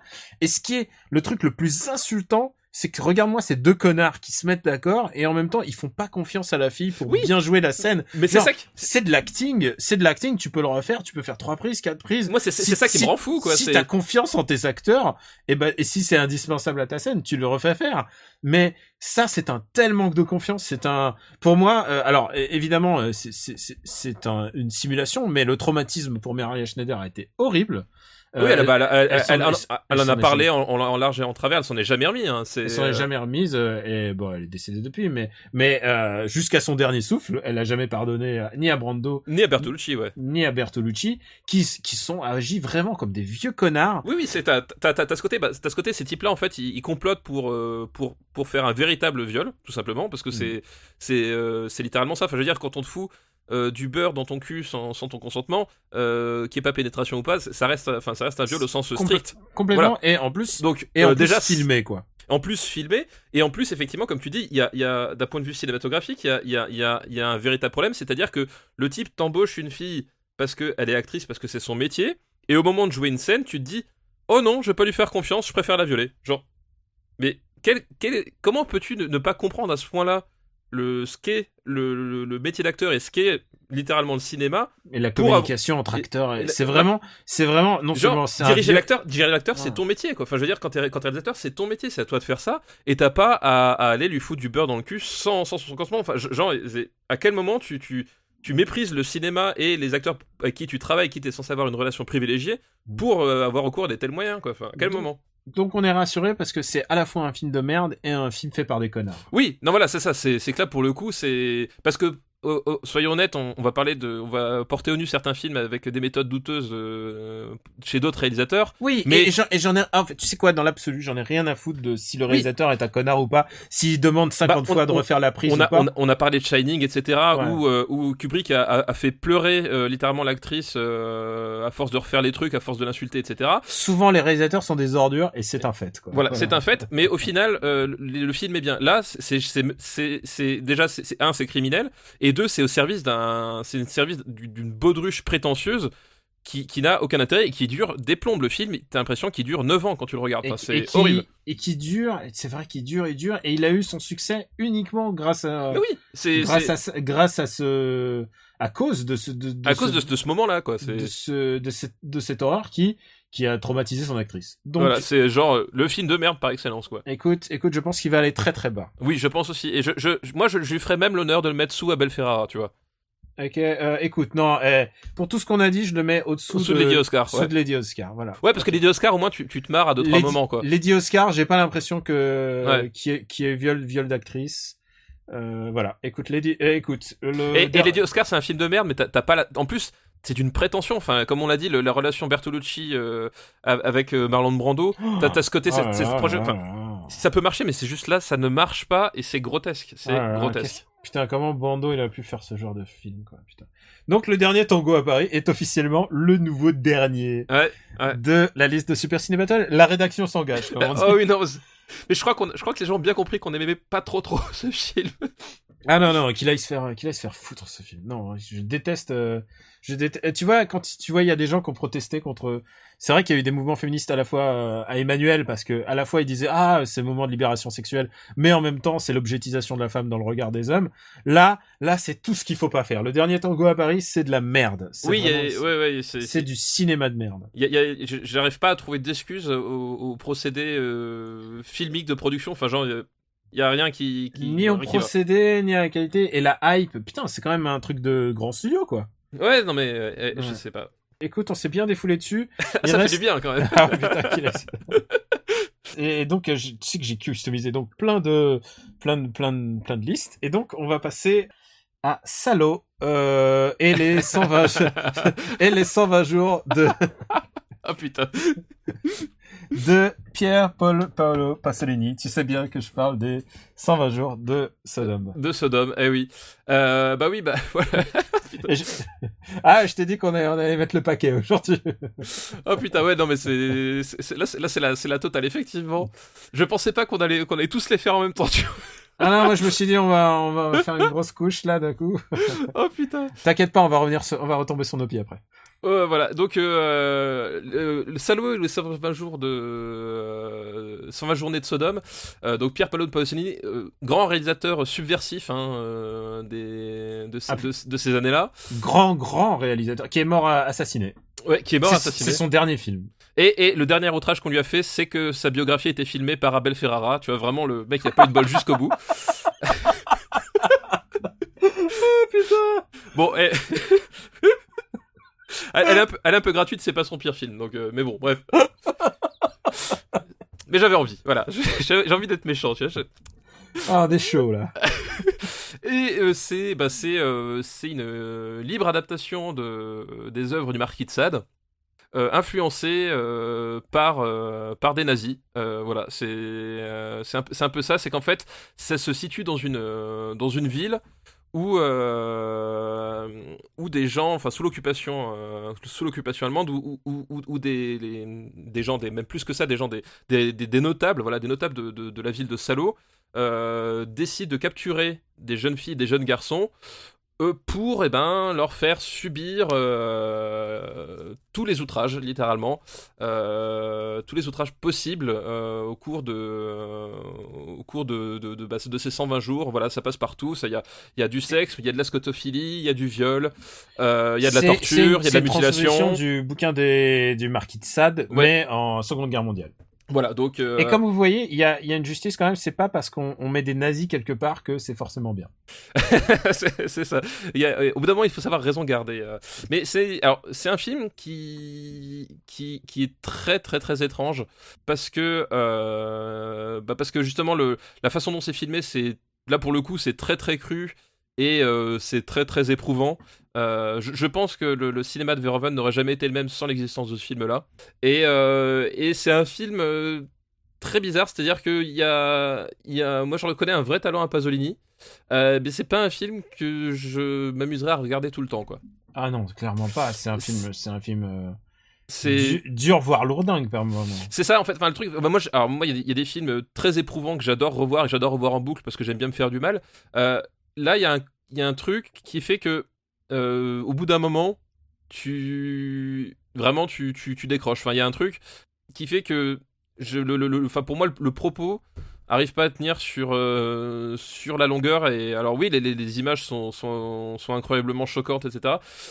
Mais voilà, je sais pas, il y a un truc, euh, je trouve qu'il s'en fait trop pour, pour demander, voilà, comme dénonciation du fascisme, au bout d'un moment, je trouve pas ça ce qui est le plus efficace, quoi. Putain, il y a- ouais, franchement, si vous êtes, si vous avez l'âme sensible, c'est un peu du rail. Oui, oui, non, alors oui, pour le coup, celui-là, oui, c'est Ouais, pas le dernier tango à Paris, c'est que oui, il va, il va vraiment à fond. Il y a des viols, il y a du caca, il y a, il y a tout ce Ouais. que tu- il y a torture. euh, Ouais, il y a- il y a des bains de caca, euh, littéralement. Ouais, ouais. Il y, a Euh, du- il y a des marquages au fer. Enfin, c'est. Et, et oui, je, alors je comprends le projet de mise en scène, je, et, je, et je- même je le trouve cohérent, c'est-à-dire que enfin, je trouve qu'il y a une vraie cohérence de- dans le film, mais d'un moment, je suis pas sûr que c'était la peine d'en d'en faire autant. Enfin, je sais pas. Au bout d'un moment, je trouve que bah du coup, ça, ça dilue euh, où est-ce qu'il veut, où est-ce qu'il veut en venir, et puis ça marche pas aussi bien que ça devrait. Voilà.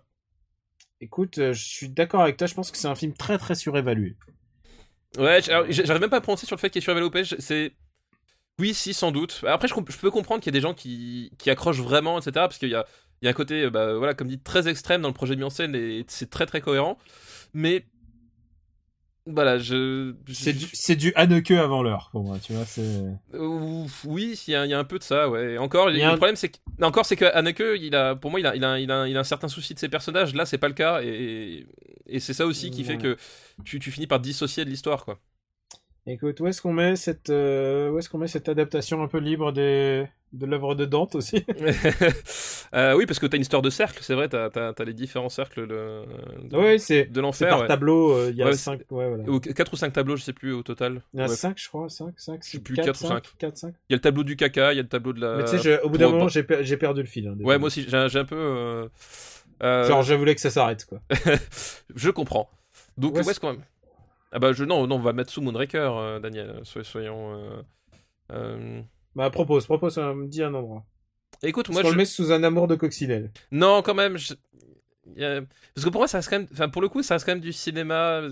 Tu vois, je mettrais sous Darkstar, moi. Putain, Darkstar. euh, Écoute, je le mets sous Emmanuel parce que je préfère Voilà. le voir Eh bah, Emmanuel. écoute. Eh bah, écoute, vendu. Ça te va? Ça me va. Euh, Écoute, je pense que je pense qu'on a fait le tour du cul là. C'est fini, c'est fini le sexe. Je pense que quoique il nous faudrait un peu plus de légèreté. Oui, parce que là, ouais, on a quand même fini sur un truc bien plombant, quand même. Écoute, on va faire un truc qui m'est plus proche et plus sensible. Euh, c'est une liste de Maxou Bebop. Euh, Merci, liste- Baxou. Maxou Bebop. Et qui m'envoie une liste qui s'appelle Voir Barbara Bach en bikini à 13-14 ans est une expérience charnière dans une vie d'ado. Alors, je, confirme. Et je, je sais pas si ça détermine tous les films de sa liste, mais ça détermine au moins le premier, qui est L'espion qui m'aimait de 1977. Bah oui, ah là, donc un James Bond, hein. tu, tu en suspense tout de suite. Euh, Et- et un, surtout, un- un James Bond. Surtout, c'est mon Roger Moore préféré. C'est ton Roger Moore préféré Je sais Ah, pas de si très c'est loin. je sais pas si c'est mon préféré, mais euh, mais c'est un des un des Roger Moore que j'aime bien. Euh, Barbara Bach d'ailleurs qui euh, qui joue un- une espionne soviétique, c'est ça en fait. le- la, la belle, la très belle Barbara Bach, oui, elle joue une, elle joue une russe. Elle joue une, une espionne soviétique. Mais comme c'est le, c'est le grand classique des, des films de James Bond de l'époque. D'abord, c'était des Italiennes et ensuite c'était des Américaines qui jouaient le rôle des, des Russes. Et donc, et c'est celui qui est euh, juste avant Moonraker, si je me souviens bien dans la chronologie. Et c'est la première apparition du- de requin aussi, euh. C'est la première apparition de Jaws, donc euh, euh, le, le méchant, qui à l'époque était vraiment méchant, donc plus intéressant. oui, qui, qui, qui, qui était pas le, bah, l'espèce de, de, de, de, de clown un peu nigo que c'est, devenu dans Moonraker, quoi.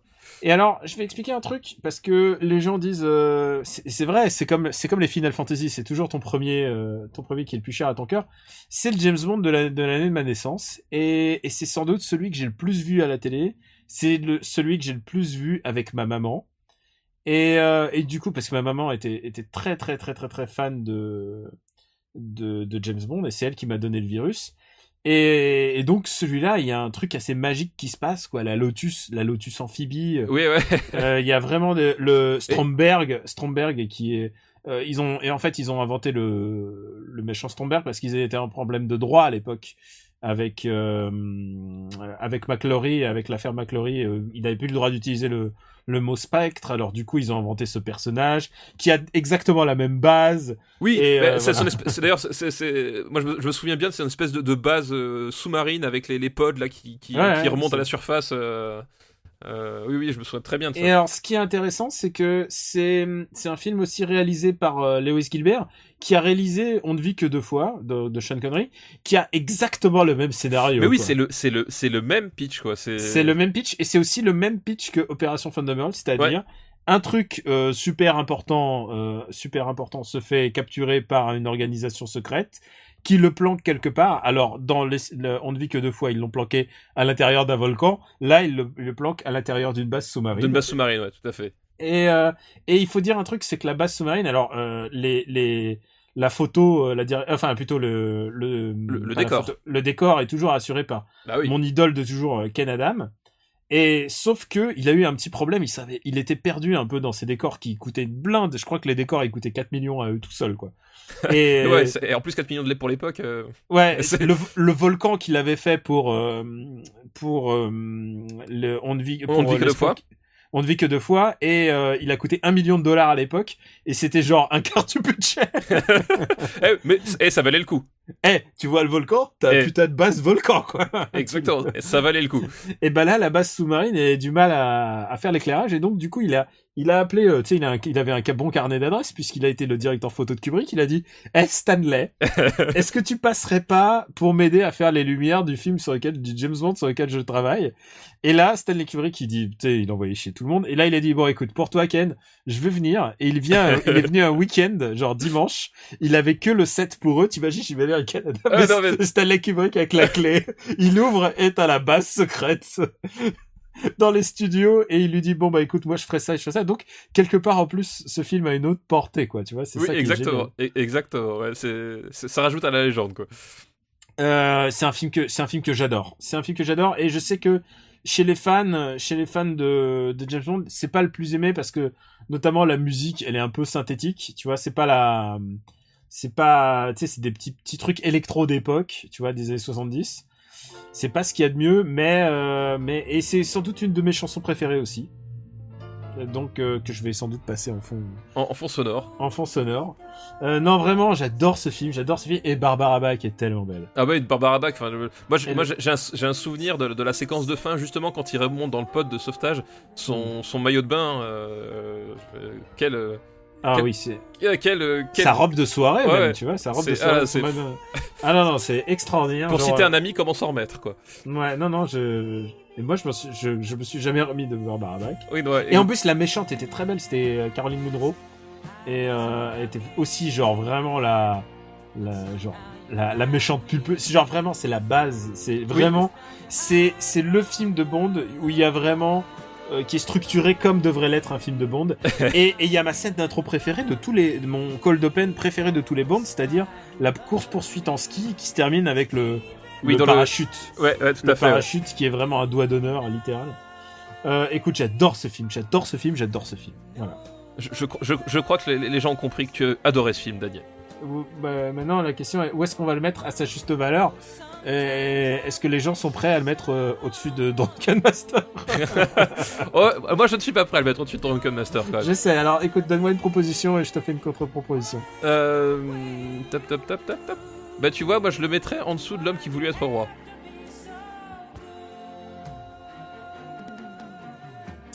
Tu, m'as fait tilter là. T'as vu Bah, tu vois, moi, je pense d'instinct, j'adore le Mon nom est personne et, je- et tu vois, je vois Mon nom est personne, tu vois. Je vois ce que tu veux dire. Ouais. Mais le, le truc, c'est que t'as, Il faut, il faut, il faut, faut qu'on discute là. Et tu vois, t'as, tellement de films qui. Enfin, t'as l'homme qui voulait être roi, t'as un, éléphant, ça trompe énormément. Euh, moi, t'as le convoi de la peur que je trouve incroyablement Écoute, marquant. Écoute, Tu t'as, t'as un côté. euh, c'est- écoute, on coupe la poire en deux entre le château de Cagliostro et Combat sans honneur. Ok, ça marche. Vendu. Ok Écoute, je pense que c'était un bon équilibre. Ouais. Je pense aussi. C'est ça. C'est la, Et, mais c'est moi, la voie si- de la synthèse. Moi, si on, si on m'écoutait, d'abord, je pourrais parler de ce film pendant des heures, comme de- d'ailleurs de tous les James Bond. Euh, mais mais celui-là, celui-là particulièrement quoi. C'est et je sais que chez les chez les gros fans de James Bond de US par exemple ou anglais, euh, c'est pas c'est pas un des plus cotés, mais je pense que c'est clairement le meilleur Roger Moore. Ça doit être un des meilleurs Roger Moore. Là, j'ai, jamais réfléchi dans ces termes-là, mais Non, ça, fait meilleurs- partie de ceux que je préfère aussi. Surtout, je regarde les dates. Roger Moore a moins de, à, à tout juste 50 ans à l'époque. Tu vois, il est encore jeune. tu vois ce que je veux dire, quoi. Faut pas oublier que Roger Moore, il a fait, il a touché aux années 80, quoi. Oui, c'est vrai, c'est vrai. Oui, il avait un peu plus de mal à, à, à nous convaincre, on va dire. Et, et oui, il apportait vraiment un truc très très anglais, très très, parce que c'est un des rares euh, James Bond à être vraiment anglais, euh, là, à être a que- britannique. à être britannique. Il y a que lui et Daniel Craig, quoi. Ouais, vraiment vrai. être, euh, britannique britannique, quoi. Euh, écoute, on passe au deuxième liste de la liste de Maxou Bebop, qui est le Cercle Rouge. Oh putain, mais quel grand film quoi. Ah, Le je pense qu'on on a une émission chargée. hein. Ah mais quel quel grand film quoi. Enfin le, le cercle grand, rouge. grand, grand film. Grand, enfin, un énorme chef-d'œuvre. euh, euh, Jean-Pierre Melville, donc avec euh, Jeanne Marais Volonté au casting, Alain Delon, Yves Montand et Bourville. Euh, le, voilà, casting 4 étoiles, littéralement. L'histoire, c'est euh, c'est Bourville qui incarne un flic qui escorte un, un détenu joué par Jeanne Marais Volonté qui s'évade. Et lors de son évasion, il tombe sur un, autre brigand joué par Alain Delon et ils décident de monter ensemble à un casse. Euh, voilà avec euh, plus tard l'aide d'Yves Montand. Et, euh, et c'est un film que je trouve formidable pour deux, raisons principales. Enfin, il y en a des tonnes, mais, déjà, c'est que bah voilà, t'as, t'as, t'as- t'as ces, t'as ces trajectoires. Enfin, tous les types, ils sont, plus ou moins brisés euh, à leur niveau. C'est d'un côté, euh, ils sont tous plus ou moins dépressifs au bout du rouleau. Ils, ils font les choses parce qu'ils savent les faire, mais t'as, ils sont perdus. Enfin, t'as vraiment ce côté, ce côté-là. Et surtout, t'as une des scènes de casse les plus géniales de toute l'histoire du cinéma qui, euh, a, qui a été, qui a été tellement pompé d'ailleurs. Oui, qui- en fait, en gros, euh, ils font un casse, voilà, c'est le principe, ils finissent par faire le casse. euh, c'est euh, ah, la, la place où il y a tous les bijoutiers à Paris, j'ai oublié, je, je ne sais plus. Vendôme Voilà, ils font un casse à la place, à la place Vendôme, et c'est un pur moment de, de- de cinéma en suspension, parce que le casse en lui-même dure 10 minutes, et t'as pas un son. C'est entièrement muet parce que t'as voilà les mecs ils veulent être discrets il y a- ils doivent faire euh, euh, doucement avec les alarmes etc et, et c'est de la tension pure avec pas un son pendant Putain, 10 je m'en- minutes Je suis en train de me remettre la scène dans la tête là, c'est tellement bien. et ça fonctionne. de- je veux dire, t'es, littéralement cramponné et c'est et c'est et c'est là où Melville euh, manque tellement au cinéma français et même au cinéma mondial d'une manière générale, c'est que c'est du cinéma, c'est de tu racontes, tu fais vivre quelque chose à travers tes images, à travers ton montage et et je veux dire, c'est c'est extraordinaire. T'es t'es tendu du, du- En plus, t'as ce côté, euh, t'as pas ce côté, euh, oui, genre, euh, on sait qu'ils vont réussir ou on sait qu'ils Il y a ce côté vraiment, t'as une vraie tension. C'est putain, tu, tu vois que c'est chaud, tu vois que c'est millimétré et tu vois que euh, ils sont à, deux doigts d'échouer à chaque fois. Est-ce qu'ils vont y arriver? Enfin, et c'est extraordinaire, quoi. Extraordinaire. Je peux, je suis à peu près sûr que ça soit que c'est mon Alain Delon préféré.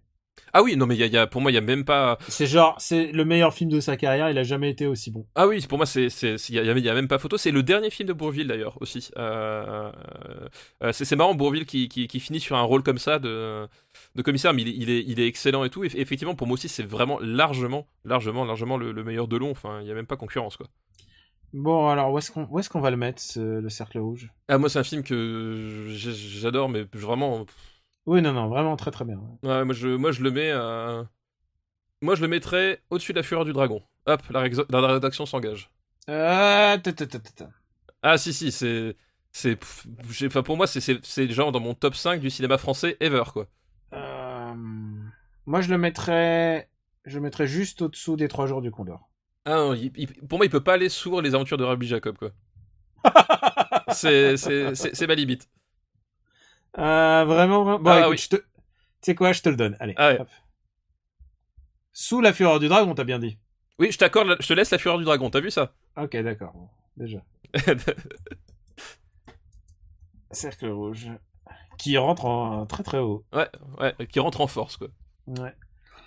Et euh, écoute, euh, on va, et on va passer au dernier film, au dernier film de la liste de Maxou, qui est Barry Lyndon. Est-ce que tu en as déjà entendu parler? Euh, je ne sais- ah non alors je ne l'ai pas vu. Je pense qu'on va passer Daniel. Oh merde, je l'ai pas vu non plus. oh je flûte alors. J'avais entendu parler Barry Lyndon. Euh, Bon, Barry Lyndon, Kubrick, qu'est-ce qu'on a? Qu'est-ce qu'on peut dire? Qu'est-ce qu'on peut dire d'intéressant qui n'a pas été déjà dit? Alors, alors, bah, quelque chose que personne ne sait, euh, euh, qui est une anecdote personnelle, euh, qui est que si je m'appelle Stéphane aujourd'hui, c'est à cause de ce film-là. Alors tu vas me dire, quel est le fuck? Parce qu'il n'y a personne qui s'appelle Stéphane dans ce film. Mais ma mère vouait un culte euh, absolu à ce film, à Barry Lyndon. Euh, vraiment, elle, adorait ce film. euh, on, écoutait les, musiques utilisées, enfin voilà, la, fameuse sarabande de Handel et toutes les autres. Et elle adorait tellement ça qu'elle voulait appeler son troisième fils, donc moi, Stanley. Et puis en fait, le problème c'est qu'elle n'aimait pas le prénom Stanley. Et du coup, ils ont cherché une consonance qui se rapprochait de ça et c'est de- devenu Stéphane. Voilà. Euh, c'est euh, voilà, c'est dire à quel point ce film-là a été déterminant dans, dans mon parcours personnel. Ce qui, ce qui est marrant, c'est qu'on a beaucoup parlé de Ken Adam sur euh, sur l'espion qui m'aimait, mais c'est un film où Ken Adam est extraordinairement présent. Chaque plan est un, est un, est un tableau. Et on va peut-être juste rappeler l'histoire 5 secondes. L'histoire, c'est en fait c'est c'est l'histoire d'un- d'un d'un parvenu. Hein, euh, d'un sé- d'un séducteur parvenu qui à un moment donné va un peu trop loin dans son jeu et se retrouve à tuer un, noble lors d'un duel. Donc il est obligé de fuir. Et, euh, et lui tout ce qui l'intéresse bah, c'est l'ascension sociale tous les moyens. Euh, ça passe par l'armée ça passe par les nobles ça passe par épouser une, une jeune veuve etc et c'est vraiment un type sans scrupules. Euh, vraiment littéralement. C'est une belle ordure hein, euh, faut dire ce qui est. Et il va traverser comme ça bah, le, il va traverser l'histoire à chaque fois en, essayant de trouver le, truc qui pourrait être à son, bénéfice. Et, et voilà. Et donc du coup c'est un, c'est une trajectoire de, de, salopard. Enfin c'est des trucs que moi j'adore au cinéma et, euh, et c'est filmé par Kubrick. Et qui mieux que Kubrick pour sonder la noirceur de l'âme des gens? Euh, bah, réponse personne. Et, il y arrive parfaitement parce que c'est visuellement fastueux mais le, traitement des personnages est jamais ostentatoire. Et, euh, et il reste toujours ça reste toujours proche de bah, l'humain de, ce qu'il y a de pire parfois dans ce qu'il y a de meilleur mais très rarement et voilà c'est un, c'est un film euh, c'est un film qui très très très très puissant très très très très fort euh, ne, ne serait-ce que thématiquement Euh, si je peux mettre un bémol, c'est et alors et, sur la, la carrière de Kubrick. c'est C'est c'est- le c'est histoire moins d'en bon un c'est ça? C'est quoi? Pour moi, c'est le moins bon des Kubrick. ah non pour moi c'est largement pas le moins bon il y a... Ah, moi, je suis, je suis. Ah, moi, moi, je, moi, un, Kubrick je n'aime pas, c'est qui- Lo- c'est Lolita par exemple. Je, Lolita, j'ai un gros problème avec Lolita, tu vois. Ah, mais Lolita, moi, je suis tellement fan du bouquin que je. Et surtout, et surtout comparé à tout ce qui a été fait sur Lolita après. euh, Ah non, non, Lolita est vraiment. tr- Non, Lolita est vraie expérience, expérience de cinéma. Remarque, ceci dit, qu'est-ce que je dis? Barry Lyndon. Qu'est-ce que tu racontes Attends, genre tu me dis, le, Ba- le Ba- truc, c'est que. Barry Lyndon n'est pas une expérience de cinéma, son- Daniel Attends, qu'est-ce que tu me racontes? peut-être- C'est peut-être. Peut-être il aurait manqué, il lui a manqué peut-être des grands acteurs pour être transporté. Ouais, et encore, et encore, honnêtement, pour moi, c'est un, faux problème parce que euh, grand acteur ou pas, au bout d'un moment, tu t'en fous, tu, tu, tu vis avec les personnages, tu, tu vis avec les, les tableaux qu'on te montre, avec ça, enfin, ouais, pour moi, c'est vraiment pas un critère. Je me... C'est le. Attends, le- je, veux ouais. dire, moi, je, je suis un fan de, de, de John Carpenter, donc un film qui a pas de grands acteurs, c'est vraiment le cadet de mes soucis. Oui, ok, d'accord, mais ce que je veux dire, c'est qu'il il, il.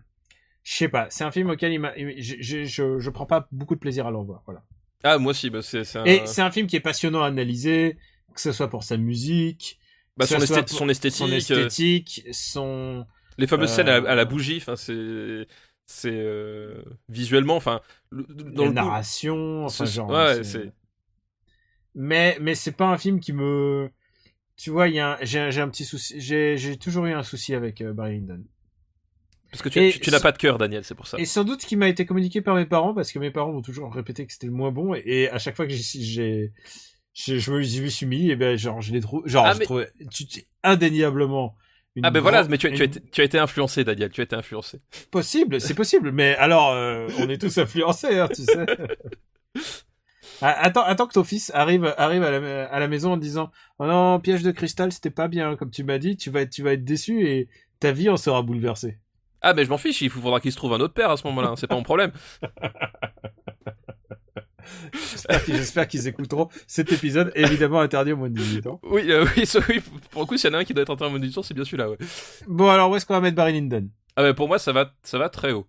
Ça va très haut, et encore, euh, de toute façon, il y a de la marge. Tu vois, c'est comme avec les Bruce Lee, je, me, je sais que j'ai de la marge, mais il mérite quand même d'aller très haut. sais tu sais que tu le vois le Barry, le le, le Kubrick, les Kubrick qui arrivent, tu oui, les vois, oui, tu les sens, justement, tu justement. les sens. Donc c'est pas la peine d'en faire trop sur Barry Lyndon. C'est mon conseil. C'est- pour ça que je, je, je te laisse, je te laisserai une petite marge pour tempérer, tu vois. Euh... Euh...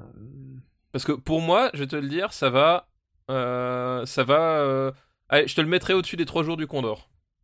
Bah écoute, j'allais te proposer exact presque ça. J'allais te proposer au-dessous des trois jours du Condor, Ah bah, euh, allez, juste au-dessus, histoire de. juste au-dessous. Allez, juste au-dessus. Ah, Allez, Daniel, ça ne fait pas une grosse différence. C'est toi-même Ok. qui l'as dit. je te le donne. tu te rends compte que t'as as classé euh, deux, deux, deux trucs auxquels tu tenais vraiment dans le, dans le top 10 là? Oui, je, je sais. Mais je me venge de mon nom et personne, tu vois. Ouais, mais mon nom et personne, il est loin maintenant, c'est fini. Là, Oui, mais ils vont, ils vont redescendre aussi. Je, je- je vois tout ce qu'il nous reste à faire dans les années 66 et je sais qu'ils vont redescendre cela aussi. S'il y a une chose à, à se souvenir de cet épisode, c'est que le dernier tango à Paris devient officiellement le plus mauvais film des années 70. Et c'est mérité. bien fait pour sa gueule. Et c'est bien fait pour sa gueule. Ça te dirait de faire une petite reco? Eh bien, écoute, oui. Balance. Oui, partageons la passion. Avec, avec, parlons avec le cœur, partageons la passion. Eh ben écoute, Marocco, ce sera un jeu vidéo qui est sorti maintenant il y a, quelques semaines, peut-être même un mois ou deux, je ne sais plus exactement, enfin bref, pas très important, qui donc c'est euh, Tyranny, qui est un jeu de rôle développé par Obsidian, hein, Obsidian à qui on doit euh, Pillar of Eternity, euh, Fallout New Vegas, et le, très très très sous- euh, sous-estimé, euh, parce que très très très buggé, euh, Alpha Protocol.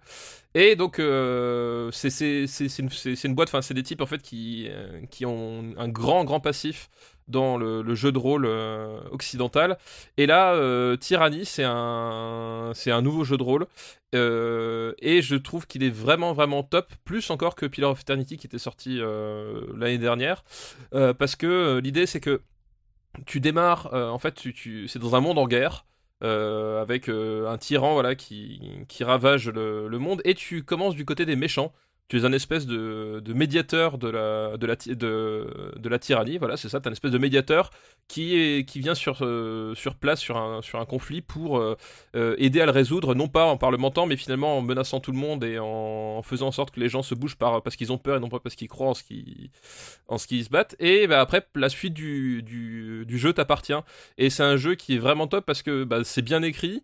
Euh, Il y a plein de trucs qui, sont à la fois drôles et à la fois super dramatiques et t'as une vraie liberté d'action c'est à dire que euh, c'est l'un des rares jeux que j'ai recommencé plusieurs fois c'est à dire que je l'ai terminé déjà deux fois et je pense le refaire une troisième fois parce que bah voilà tu commences du côté des méchants et après c'est à toi de voir si tu veux rester du côté des méchants ou au contraire essayer d'a- d'aider la résistance etc enfin et t'as un vrai t'as un vrai truc qui marche super bien c'est ce côté euh, où est-ce que je trace la ligne? Parce que le, jeu te met face à des situations et des choix qui sont qui vont parfois très très loin et t'as toujours moyen euh, de, à un moment donné, de tracer la ligne rouge, dire ok, je, vais être un bâtard, mais ça c'est pas possible pour moi. Et t'as toujours moyen d'essayer de la franchir, etc. Et du coup, c'est euh, voilà, c'est vraiment tu modèles l'expérience de jeu à, ce que tu veux être et ça fonctionne vraiment, euh, vraiment très très bien. Donc c'est vraiment un de mes gros coups de cœur de, l'année, quoi. Bah écoute, ça m'a donné, ça m'a donné envie. Mais coup de cœur de l'année, ça veut dire qu'on va peut-être en parler bientôt dans, euh, dans, dans une. Peut-être qu'elle non, elle sera diffusée d'ici là. Tu vas participer à notre émission de fin d'année d'After Eight. Et oui, exactement, pour savoir effectivement les, les meilleures choses et aussi les pires, parce que c'est After Eight, de l'année, effectivement. On va tous se retrouver dans, dans un After Eight spécial. Ça va être bien, ça va être bien. Écoute, euh, c'est l'heure de ma de ma reco à moi. Écoute, j'ai décidé. Alors, c'est pas vraiment une reco genre je fais avec deux. Je vous incite pas vraiment à aller le voir. mais c'est que j'ai vu- j'ai La reco bizarre. la reco de Rocco. Euh, Pouillot, Pouillot m'a incité pour qu'on aille voir Rocco, le, le documentaire sur Rocco Siffredi. Et je tiens à dire que c'était la première fois de ma vie que je voyais un film avec Rocco Siffredi, figure-toi. Oh, il est beau, l'in- l'innocence. L'innocence non, de Daniel Andreev. non, non, mais c'est vrai, c'est la première fois que j'en voyais un. Et, et, et c'est vrai que ça m'a donné bien l'impression de voir un mec vraiment paumé, euh, avec sa propre sexualité. Il a l'air d'avoir rien compris aux femmes, rien compris à la sexualité féminine. C'est incroyable. Et le fait que ce mec-là a dominé une industrie, en tout cas européenne, c'est aussi parce que parce que je ne connais pas le porno, le porno français peut-être. Mais il a, dominé l'industrie française pendant des années de avec ses films de cul. Euh, je me, disais mais qui est ce qui gogol par moment? Parce qu'il est touchant parce qu'il est pas bête il est intelligent mais il est tellement euh, dominé par ses propres passions et c'est ça l'idée que euh, c'est ça l'idée que véhicule ce film. C'est un film qui est en partie réalisé par Thierry de Mézières qui est habitué de faire tu les entretiens de 7 à 8 tu sais les entretiens posés et bah et ouais et donc du coup du coup ça donne un truc très sincère et il y a des moments de pure bêtise humaine euh, je vraiment je si vous vous intéressez un petit peu à l'industrie du porno c'est intéressant. Euh, et en plus à la fin ça se termine chez Kink où il filme son dernier porno qui est un studio de, de, de- d'un- du studio américain où j'ai où j'ai fait une visite un jour. J'en ai fait un article d'ailleurs. Et, et là et là en l'occurrence le mec a l'air tellement clueless sur tout ce qui se passe autour. C'est effarant euh, ce mec est effarant et, et j'ai découvert ça euh, j'ai découvert ça comme un comme un extraterrestre, quoi, comme un extraterrestre tout d'un coup qui découvre, qui découvre toute la l'importance du phallus dans sa vie, quoi. C'est c'est flippant, voilà, c'est très, très flippant. c'est un peu flippant et je me dis que ce mec a dominé quand même une industrie, voilà. Euh, voilà, c'était pour ma demi-roco. Euh, je garde l'essentiel de mes rocos pour le l'épisode spécial qu'on va tourner. euh, va Ça, tourner il, faut garder des munitions. d'ici deux jours. Ouais, voilà. Ça, c'est vraiment si vous vous intéressez aux documentaires. C'est rare qu'on recommande des documentaires ici. Non, mais c'est voilà, mais on a ça c'est le truc, c'est intéressant à voir malgré tout. Ouais, c'est un objet filmique, voilà. Alors écoute, euh, bah, c'est la fin, c'est le moment où on remercie les gens de, de leur fidélité. Et euh, tu sais quoi, je vais pas faire le coup de euh, allez euh, parler, parlez-en à votre pote et tout ça. On- Vous êtes nos auditeurs, je suppose que vous le faites. C'est pas grave parce que sinon au bout d'un moment ça sonne comme le, le truc Adopi, genre euh, ne piratez, ne piratez pas. On va pas vous matraquer, vous faites, vous faites ce que vous voulez. On est content que vous soyez là pour nous écouter. Vous pouvez nous retrouver sur euh, supercinébattle.fr. Vous y trouverez aussi la master list euh, et euh, bah, l'émission elle est aussi disponible sur YouTube. Et euh, Stéphane, dis-nous où peut-on te retrouver? Eh bien écoute, euh, sur Twitter, arrobas gk_pluginbaby, sur Sens Critique, plugin papa, euh, sur Gamecult, euh, j'écrirai probablement euh, deux trois petites lignes pour faire le, le bilan de fin d'année, hein, pour parce que bon ils sont gentils à Gamecult, mais ils- le jeu vidéo ils y connaissent rien, donc je suis- venu un peu remettre de l'ordre là-dedans. Surtout que c'est dingue parce que je veux dire, si, si nous on n'était pas là, les, les jeux comme Doom passe- passeraient pas à Game genre. Mais oui, non mais heureusement Non. que de temps en temps là, ils ont besoin d'un compas moral. Je, je pense qu'ils sont perdus, ils sont perdus. ils- Ouais, je pense que et cet épisode nous a nous a remis euh, en haut du, du compas moral. Exactement. nous- voilà. Il faut il faut aider ces brebis égarées que sont Gamecult euh, en interne. voilà, mais c'est des gens qui ont du mal à, à graver les choses dans le marbre, alors que nous, voilà, nous, nous c'est notre sacerdoce, c'est notre vie, Daniel. Nous sommes Nous, là pour on graver les choses dans le marbre. on s'engage, on Voilà. voilà, on, on porte on, on porte ça sur notre dos et, et, et on s'en fait un plaisir. et donc moi, me retrouver sur Camille Robotics sur Twitter, euh, sans doute euh, chez Gamecult dans les prochains jours et surtout After Eight et, et j'ai fait un peu d'apparition sur Canal+, je sais pas si t'as vu. euh, Oui, euh, si, si. au gros journal de Mouloud et je risque d'y retourner encore et on peut vous le dire En le fait, tu squattes partout, quoi, c'est ça. c'est- Ouais, tu sais que ça me rapporte que dalle. Et on peut vous le dire, le prochain épisode de Super Ciné Battle sera consacré à Star Wars. Eh oui. puisqu'on- On va comparer tous les films Star Wars. Euh, nous, on les a vus tous vus. Euh, Quicks, pas encore, mais on essaie de, de lui faire. Ça. on, on l'essaye de faire découvrir euh, Il- il a loupé- spécial. C'est ça, il a loupé 2-3 classiques. Donc nous, on veut pas, on veut pas qu'il euh, parle de Star Wars sans connaître rien euh, Bah, la, la subscientifique moelle de Lumpy. hein, de Lumpy et de, du, de, de la du sexualité. Voilà, du porno, porno. porno VR Wookie, quand même. Voilà, il peut pas ne pas savoir ça, donc on, on refait un peu sa culture et d'ici. et donc normalement, vous aurez vu Rogue One, et donc on va classer Rogue, Rogue One euh, dans notre classement. Et je, je me demande quelle position il va avoir. Oui, oui, c'est vrai. Bah, déjà, Rogue One, faut quand même dire, c'est un Star Wars avec Donnie Yen, donc euh, il part avec un bon a priori. Il part avec des Chinois qui font du kung-fu dans l'espace. C'est un peu, c'est un peu ce qui manquait, c'est un peu ce qui manquait à Star Wars. Je pense aussi.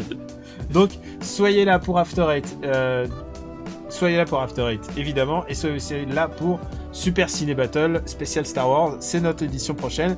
On continue de prendre vos listes sur les années 70, hein, pas de problème. On vous dit à bientôt et on vous embrasse très fort. À bientôt. Merci à tous, à bientôt. Ciao.